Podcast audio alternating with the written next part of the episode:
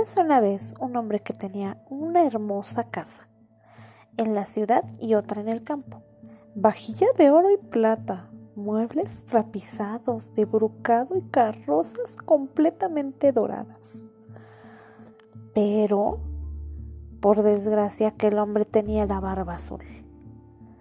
Aquello le hacía tan feo y tan horrible que no había mujer ni joven que no le huyera de él. Mm, en estos tiempos, barba azul, grande feito, pero un sugar daddy. Una distinguida dama, vecina suya, tenía dos hijas sumamente hermosas. Ay, ajá, ustedes ven las mamás. Él le pidió una en matrimonio y dejó a su elección que le diera la que quisiera. Ay, pues no es ganga. Ninguna de las dos quería. Ay, qué horrible. Y se lo pasaban la una a la otra. Pues no se sentían capaces de tomar por esposo a un hombre que tuviera la barba azul. Ay, pues era la moda. Ay, era único y repetible. Lo que tampoco le gustaba era que se había casado ya con varias mujeres. Ay, viudo negro y no se sabía qué había sido de ellas. Barba Azul, para irse conociendo, las llevó con su madre, con tres o cuatro de sus mejores amigas y con algunos jóvenes de la localidad a una de sus casas de campo, donde se quedaron ocho días enteros. ¡Ocho días! Todos fueron paseos, partidas de caza y de pesca bailes, meriendas. Nadie dormía y se pasaban toda la noche gastándose bromas unos a los otros. Ahí te va. en fin, todo resultó tan bien que a la menor de las hermanas empezó a parecerle que él, mmm, dueño de las casas, ya no tenía la barba tan azul y que era un hombre muy honesto. ¡Ay, ajá! En cuanto regresaron a la ciudad, se consumó el matrimonio. Interesada. Al cabo de un mes, Barba Azul dijo a su mujer que tenía que hacer un viaje a Providencia. Por lo menos de seis semanas. Por un asunto importante que le rogaba que se divirtiera mucho durante su ausencia, pillines, que invitara a sus amigas, que las llevara al campo si quería y que no dejara de comer bien. sí, la quería gorda, gorda. Estas son, le dijo, las llaves de las dos grandes guardamuebles. Estas las, las de las vajillas de oro y las de plata, que no sacó a diario. Estas las de mis cajas fuertes, donde están el oro y la plata. Estas llaves, las de los estuches, donde están las pedrerías. Y esta llave maestra, la de todas las habitaciones de la casa. En cuanto a esta llavecita, es la del gabinete de a fondo, de la gran galería del piso de abajo. Abre todo, anda por donde quieras, pero te prohíbo entrar en este pequeño gabinete. Y te lo prohíbo de tal suerte que si llegaras a abrirlo, no habrá nada que puedas esperar de mi cólera. Ella prometió observar estrictamente cuando se le acababa de ordenar, y él, después de besarla, subió a su carroza y salió de viaje. Tin, tin, tin, Las vecinas y las amigas no esperaron que fuesen a buscarlas para ir a la casa de la recién casada. ¡Ay, amiga! Bla, bla, bla, bla, bla, bla, bla.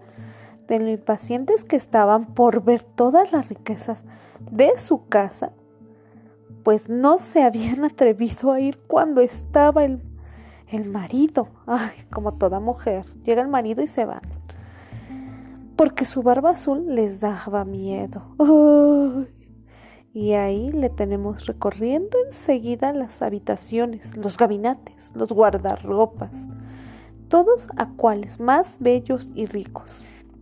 Después subieron a los guardarmuebles, donde no dejaban de admirar la cantidad y la belleza de las tapicerías, de las camas, de los sofás, de los bargueños, de los veladores, de las mesas, de los espejos, donde se veían unos de cuerpo entero y cuyos marcos, unos de cristal, otros de plata y otros de plata recamada en oro. Eran los más hermosos y magníficos que se pudo ver jamás. No paraban de exagerar y envidiar la suerte de su amiga, muy condenadota, que sin embargo no se divertía a la vista de todas aquellas riquezas debido a la impaciencia que tenía que sentía por ir a abrir el gabinete de piso de abajo. Curiosita, se vio tan dominada por la de curiosidad que sin considerar que era una descortesía dejarlas solas, bajó por una pequeña escalera, secreta. y con tal precipitación que, que creyó romperse la cabeza dos o tres veces. ¡Oh! ¡Oh! Al llegar a la puerta del gabinete, se detuvo en un rato, pensando en la prohibición de su marido, lo que le había dicho, y considerando que podría suceder alguna desgracia por ser desobediente, pero la tentación era tan fuerte que no pudo resistirla cogió la llavecita y temblando abrió la puerta del gabinete. Eh, al principio no vio nada, porque las ventanas estaban cerradas.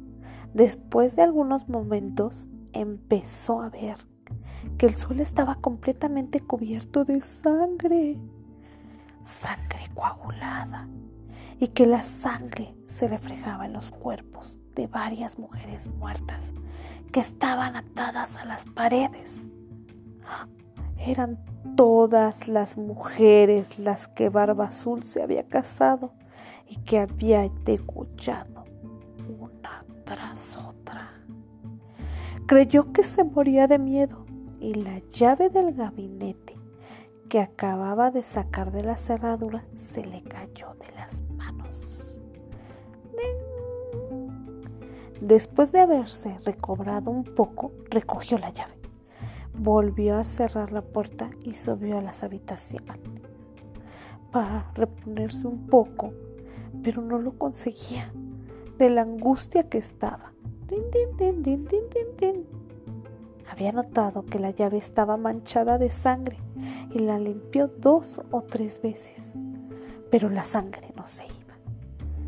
Por más que la lavaba e incluso la frotaba con arena, estropajo, siempre quedaba la sangre, pues la llave estaba encantada y no había manera de limpiarla del todo. Cuando se quitaba la sangre de un sitio, aparecía en otro.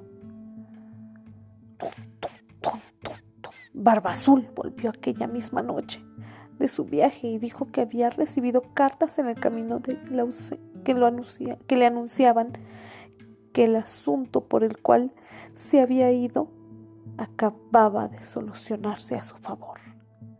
Su mujer hizo todo lo que pudo por demostrarle que estaba encantada de su pronto regreso.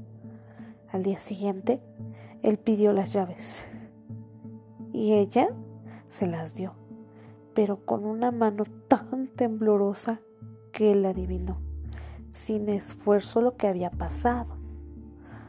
Ajá. ¿Cómo es que? le dijo. La llave del gabinete no está con las demás.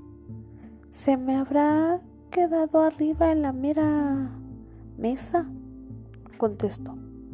No dejes de dármela enseguida, dijo Barba Azul después de aplazarlo varias veces, no tuvo más remedio que traer la llave. Barbazú, habiéndola mirado, dijo a su mujer, ¿Por qué? ¿Por qué tienen sangre estas llaves? No, no lo sé, respondió la pobre mujer, más pálida que la muerte. ¿No lo sabes? preguntó Barba. Pues yo sí lo sé. Has querido entrar en el gabinete. Pues bien, señora, entrarás en él y ocuparás un sitio al lado de las demás. ¿Qué has visto? Ella se arrojó a los pies de su marido llorando y pidiéndole perdón con todas las muestras de un verdadero arrepentimiento por no haber sido obediente. Hermosa y afligida como estaba, hubiera entermecido a una roca, pero Barba Azul tenía el corazón más duro que una roca. Señora, Debes morir, le dijo, y ahora mismo.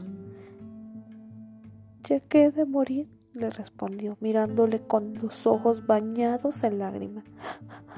Dame un poco de tiempo para encomendarme a Dios. Te doy siete minutos, prosiguió Barba Azul. Pero en ni un, ni un minuto más, ni un momento más. Uno, cuando se acaba, se quedó sola, llamó a su hermana y le dijo, hermana mía, Ana, pues así se llamaba, ¿eh? Ana, por favor, sube a lo más alto de la torre para ver si vienen mis hermanos, que me prometieron que vendrían a verme hoy. Y si los ves, hazle señas para que se den prisa. ¡Córrele! Que se apuren. Su hermana subió a lo alto de la torre y la pobre afligida le gritaba de cuando en cuando, Ana, hermana Ana, ¿no ves venir a nadie? Y su hermana Ana le respondió, no veo más que el sol que polvorea y la hierba que verdea. Entre tanto, Barba Azul se, se llevaba un gran cuchillo a la mano. Gritaba con todas las fuerzas a su mujer. Basta. Enseguida subiré por ti, desgraciado.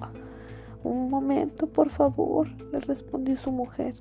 Y enseguida gritaba bajito. Ana, hermana, Ana, ¿no ves venir a nadie? Y su hermana Ana respondía, no veo más que el sol que polvorea y la hierba que verdea. Vamos, baja enseguida, gritaba Barba Azul. O subiré por ti. Ya voy, respondió su mujer. Y luego preguntaba a su hermana, Ana, hermana, Ana, ¿no ves venir a nadie? Veo, respondió su hermana, veo un gran polvadera que viene de aquel lado. Ah, sí, son mis hermanos. Ay, no, hermana, es un rebaño de ovejas. ¿Quieres bajar de una vez? gritó Barba Azul. Un momento, respondió su mujer, y luego volvía a preguntar. Ana, Ana, ¿no ves venir a nadie? Veo a dos caballeros que se dirigen hacia aquí pero todavía están muy, muy lejos.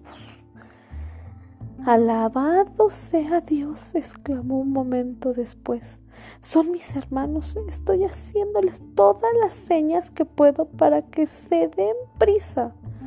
Barba Azul se puso a gritar tan fuerte que toda la casa tembló. La pobre mujer bajó y fue a arrojarse a sus pies toda llorosa y desmelada. Es inútil, dijo Barba Azul. Tienes que morir. Luego, cogiéndola con una mano por los cabellos y levantándole con el gran cuchillo con la otra, se dispuso a cortarle la cabeza. La pobre mujer, volviéndose a él, mirándolo con ojos desfallecientes, le rogó que le concediera un minuto para recogerse. No, no, dijo, encomiéndate a Dios. Y levantando el brazo, En aquel momento llamaron tan fuerte a la puerta que Barba Azul se detuvo bruscamente tan pronto como la puerta se abrió.